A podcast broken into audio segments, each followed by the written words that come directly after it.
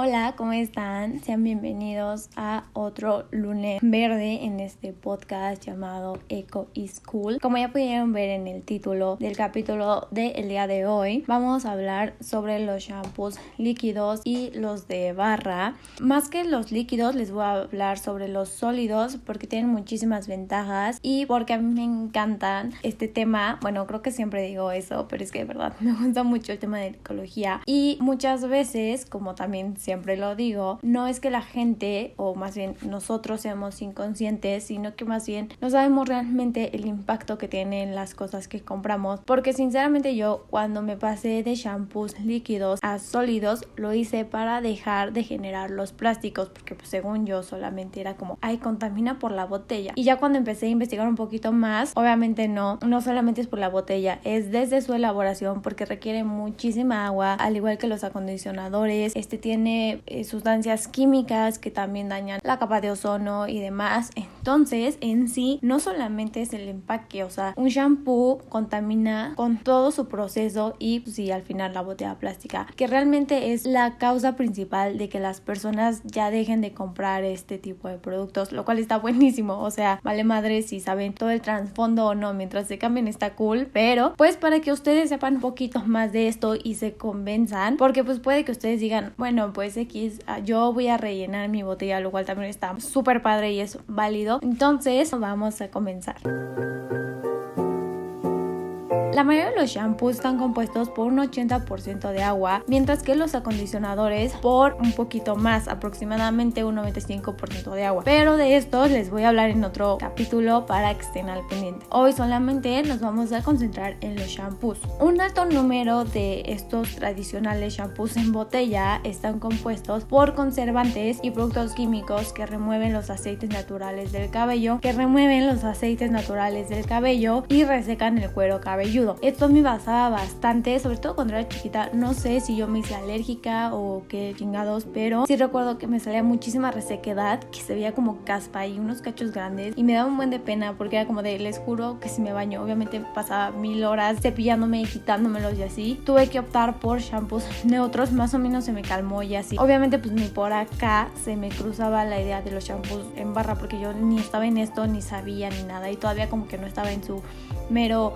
apogeo. Entonces tuve que optar por eso, por un jabón neutro. Pero bueno, en general, además de esto, dañan la capa de ozono y corrompen el agua. Tradicionalmente están compuestos por derivados del petróleo. De hecho, hay un estudio publicado en Science donde se revela que estos productos en conjunto con pesticidas, tintas de impresión, entre otros, aportan tanto a la contaminación del aire como las emisiones de los automóviles. Los componentes del shampoo además pueden interactuar con los desinfectantes de las plantas de tratamiento y como resultado generar una sustancia llamada nitrosamina. Estas son moléculas que contienen un grupo funcional nitroso y que suscitan preocupación debido a que sus impurezas podrían ser cancerígenas para pues, nosotros los seres humanos. Esta sustancia también puede infiltrarse en el agua potable y es, todo esto lo señala una investigación que se llevó a cabo en la Universidad de Yale. Y un dato curioso es que esto no solo pasa pues en los shampoos, sino que también en detergentes líquidos y en suavizadores de ropa o bueno, suavizantes de ropa, no sé cómo le digan ustedes. También hablando de esto, hay un estudio que justamente avala lo que la Universidad de Yale dice sobre la infiltración al agua. Este fue publicado en la revista de Ciencia y Tecnología Ambiental, donde los investigadores reportaron formas dañinas que provienen de las aminas cuaternarias, terminan en el agua tratada y consecuentemente en el agua que tomamos. El estudio concluye que el tratamiento con ozono y cloro no reduce la cantidad de nitrosaminas que pues se forman. Este reporte claramente indica que los resultados y conclusiones son preliminares. Además, existe una amplia variación en la tendencia de los productos para actuar como precursor en la formación de nitrosodimetilamina. Eh, también se encontró una gama de tendencias en los productos con variaciones amplias en ser identificados como precursores para formación de tóxicos durante la clorinización También es un poco probable que un solo compuesto sea responsable de la mayoría de la formación de nitrosamina. Además de todo esto, el shampoo contiene ingredientes como el aceite de palma, que este aceite no solo es casi omnipresente, sino que además se prevé que su demanda se triplique en los próximos 35 años. Obviamente esto es una noticia a todo dar para los productores. Solo un 13% del aceite de palma producido a nivel mundial tiene certificado de sostenibilidad, o sea que casi 9 litros de cada 10 de este aceite, que es el más popular en el mundo, podrían ser producto de la deforestación o degradación de los bosques tropicales. Muchos ya saben que este aceite también está dejando a los orangutanes sin su hábitat natural por justamente la degradación de bosques tropicales y esto no solamente se encuentra en los shampoos, está en muchísimos productos. Está en las galletas Oreo, en la Nutella, en las Ritz. También voy a hacer un episodio hablando exclusivamente del aceite de palma porque de verdad es algo que afortunadamente se está popularizando, pero aún así hay mucha gente que no sabe lo que hay detrás. De hecho, hace como tres años me parece, o si no es que un poquito más, en Inglaterra o Londres o uno de esos lugares, sacaron una animación justamente donde hablaban sobre lo que conlleva el aceite de palma con los orangutanes y fue tan, no fuerte porque no fue así como, uy, súper gráfica, pero sí estaba medio sad, la verdad, que lo prohibieron, o sea, dijeron como, ¿sabes que Aquí no lo puedes poner. Si lo encuentro, se los voy a subir a nuestro Instagram para que vayan a verlo, pero bueno, obviamente lo peor de los shampoos líquidos está en su contenedor, que obviamente está hecho de plástico. Su proceso de degradación es súper extenso, cerca de unos 500 años para una sola botella plástica. El material supone uno de los más contaminantes en el planeta y se estima que cada año los océanos receptan unos 8 millones de toneladas de plástico. Esto también ya lo hablé en el podcast de plásticos y microplásticos, vayan a escucharlo porque es súper importante y está bastante interesante también. Ahora, la solución para todo esto son los shampoos sólidos o en barra como se le conocen comúnmente. Estos son como las pastillas de jabón que usamos para las manos o para el cuerpo, pero muy diferentes. Se diferencian básicamente en composición, ya que los shampoos sólidos contienen otro tipo de agentes limpiadores que hacen que el pH sea más ácido, es decir, que sea más suave y por lo tanto no dañe el cuero cabelludo. Estos shampoos se elaboran bajo una fórmula novedosa que apenas y contiene agua. Son activos de plantas concentrados junto a una base de ingredientes limpiadores naturales que se llaman tensioactivos y que provienen del coco. Estos tensioactivos naturales junto con arcillas, plantas y extractos botánicos hacen que los shampoos sólidos aporten múltiples beneficios al cabello y al cuero cabelludo y pues que obviamente sean una opción perfecta no solo para ahorrar dinero sino que también para ayudar al medio ambiente. Yo los uso y de verdad estoy volada, me encantan. Son altamente concentrados y en general duran más que su versión en botella. De hecho, en promedio una barra dura más que dos o tres botellas de shampoo líquido. Cuando tú compras un shampoo en barra ahorras tres botellas de pues shampoo tradicional. También ayudamos a proteger los océanos, la fauna y la flora y los ecosistemas que se ven afectados por la fabricación masiva de productos cargados de productos químicos en la industria cosmética. Para mantenerlo lo que debemos de hacer es secar y guardar inmediatamente. Esto para evitar que se deshaga en el aire e impedir la aparición de hongos. También se puede aplicar de dos formas. La primera es humedeciendo la pastilla del shampoo y frotando en las manos y luego cubrir la espuma resultante sobre el cabello y la otra forma es aplicar directamente pues, la barra a tu cuero cabelludo, que es lo que yo hago. De hecho hay una doctora algo pues famosa en España que se llama Mónica Rolando que labora en la unidad médica Serrano que asegura que tanto el shampoo sólido como el líquido contienen tensioactivos que son los responsables de separar el sebo del cabello ya que el agua en sí misma pues no es capaz de disolver y arrastrar la suciedad profunda por dicha grasa ni las impurezas y las partículas de suciedad del medio ambiente que pues se van adhiriendo al cabello. Entre las ventajas y beneficios del shampoo sólido es que se requiere menos agua en su elaboración y por lo tanto no es necesario añadirle parabenos, emulsionantes, siliconas ni sulfatos que en cambio sí contienen muchos productos de cosmética convencional y que pueden irritar o dañar la piel. Esto lo asegura Javier Sánchez que es el cofundador de la firma de shampoos sólidos YY. Están bien bonitos esos shampoos, by the way. Otra de las ventajas del shampoo en barra es que resulta más fácil de envasar sin usar plásticos, por lo que es más beneficioso para el medio ambiente. Hay marcas que por ejemplo, envasan sus productos con un embalaje de papel craft. Como muchos sabemos, este es un material totalmente biodegradable y más sostenible en su fabricación al no ser tan procesado como otros tipos de papel. Tengo compañeras de la uni que venden este tipo de shampoos y, por ejemplo, solo hacen una etiqueta para rotearlo. O sea, es que no sé cómo explicarlo, pero en nuestro Instagram, en el post que dejaré sobre este capítulo, pueden verlo. Y solamente utilizan cajas de papel craft cuando los venden en kits. Pero bueno, regresando al tema, eh, los shampoos contienen ingredientes y fórmulas de jabonería tradicional que obviamente son sostenibles. Otra de sus ventajas es que el shampoo sólido dura más y ocupa menos volumen. Un shampoo sólido de 100 gramos equivale a 3 botes de shampoo líquido, que lo dije anteriormente, lo que se traduce no solamente en ahorro de dinero, sino que también en una menor huella de carbono, es decir, menos CO2 emitido a la hora de transportarlo.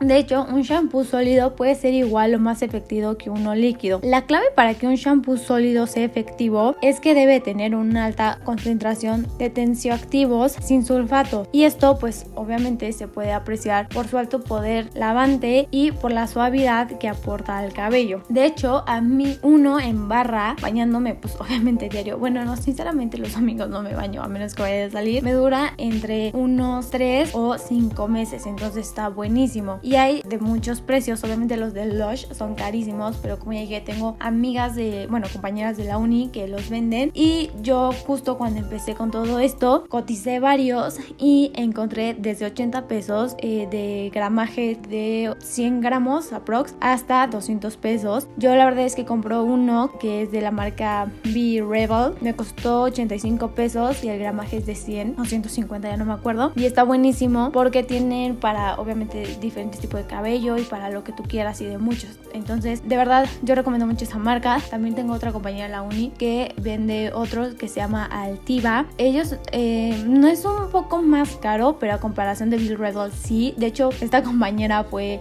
la que tiene el costo más caro, pero también están buenísimos. Yo a ella le, compré un acondicionador de lavanda, me parece, o de carbón activado, no me acuerdo. Y también ahí lo tengo. Y ese sí me dura más, me dura aproximadamente medio año, que solamente lo utilizo un día sí y un día no el acondicionador. Pero bueno, ya luego les voy a hablar sobre las marcas que me encantan. Si ustedes quieren un poco más económico y bueno, la verdad es que Bill Rebel literal tiene las tres Bs, que es bueno, bonito y barato. Otra de las ventajas y que muchos no lo ven es que los podemos llevar de viaje. Al no ser líquidos, pues obviamente no tienen las restricciones del aeropuerto para llevártelos de viaje en el equipaje en mano, que a mí me pasó una vez bien mensa, llevé pues un shampoo y creo que es mm, máximo 500 mililitros, algo así, no me acuerdo. Y de verdad me dolió muchísimo tirarlo porque estaba casi nuevo, o sea, me dolió el codo, sinceramente. Entonces con estos ya no me preocupo, ya no tengo que estar ahí viendo cuánto me permiten, cuánto no y así, entonces está buenísimo. También evitan los picores. Las arcillas y los extractos que contienen están escogidos y testados para limpiar y cuidar tanto el cuero cabelludo como el cabello, evitando pues la caspa, las irritaciones cutáneas, los picores y la dermatitis seborreica que justo era lo que me pasaba. O sea, verdad, ya desde que uso estos shampoos,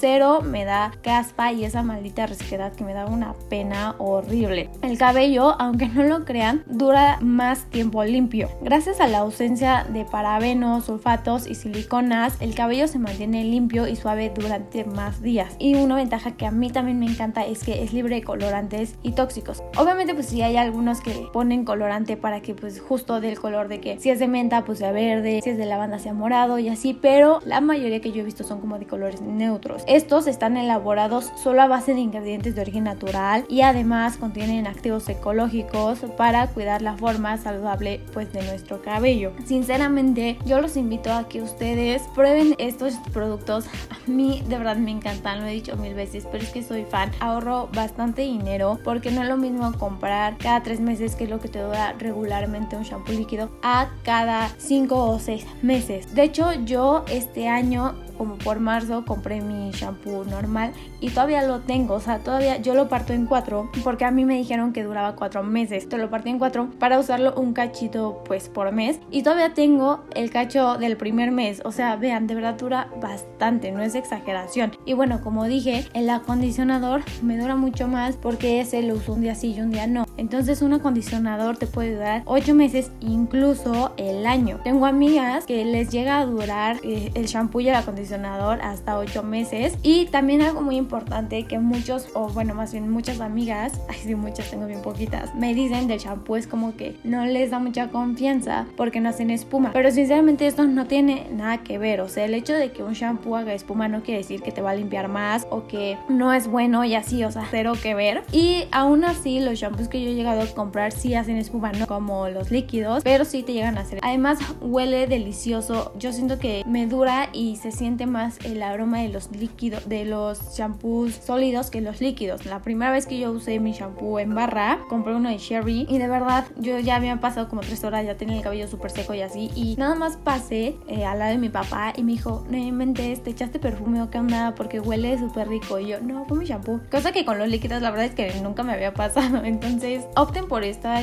opción, denle una oportunidad. También hay para hombres, obviamente, hay para todo tipo de cabello. Vean ustedes qué quieren. Por ejemplo, que yo compré de Sherry fue porque recién me había pintado el cabello y ahí decía justo para cabello recién teñido, maltratado o seco. Entonces me cayó como anillo al dedo y me ayudó bastante y me encanta. Tengo otra conocida que de hecho ella es voluntaria en Genigan, que tiene también su marca que se llama Bell Wash. Ella me vendió uno facial. Todavía lo tengo y está como nuevo porque yo lo uso tres veces a la semana. Entonces, estas alternativas de verdad son súper buenas y no solamente eso, sino que también ayudamos pues a la economía local, ayudamos al comercio local, porque sinceramente el Lush es carísimo y hay mucha gente en Facebook que los vende, en Instagram también. Entonces, apoyen local, apoyen al medio ambiente y lo más importante, apoyen pues a su cuero cabelludo y a su cabellito para que esté bonito. Muchísimas gracias por escucharme, estar otro lunes aquí conmigo, por dedicarme estos minutitos a escuchar y espero de verdad les haya cambiado o mínimo les haya sembrado la espinita de querer comprar este tipo de productos. Están buenísimos. Pueden ir nuestro Instagram para ver el video si es que lo encontré y también las recomendaciones de los shampoos de estas tres marcas que dije que son las que yo he usado y estoy feliz con ellas. Estamos como guion bajo, Genigan guion bajo. Y pues bueno, nuevamente mil gracias. Yo soy Helen y nos escuchamos en el próximo capítulo. Bye.